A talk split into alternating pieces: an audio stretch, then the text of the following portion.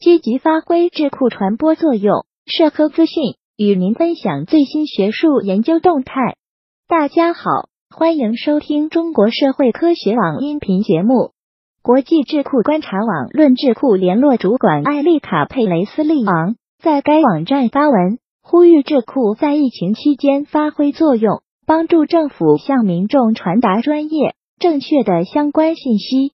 佩雷斯利昂认为。面对疫情这种公共卫生紧急事件，民众感到恐惧是正常现象。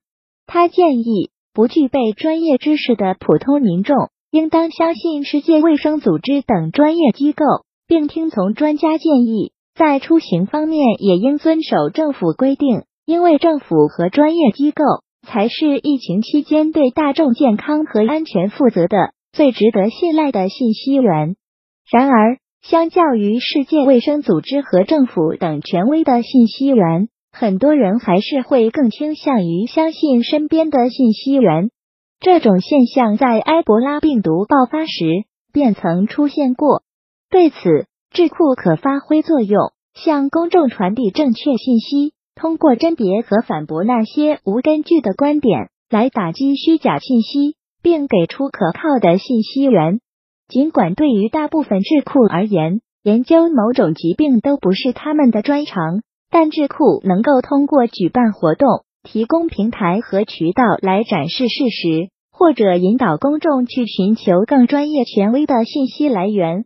智库可以与专家合作，推动其研究成果转换。在这一过程中，智库也应当与政府、非政府组织、科学团体、媒体。公众等其他行为体合作，这种通力合作是应对疫情所必须的。本期节目就到这里。如果您想收听更多音频节目，获取更多学术资讯，请关注和订阅中国社会科学网。让我们携手共同打造哲学社会科学爱好者的精神家园。感谢您的收听，我们下期再见。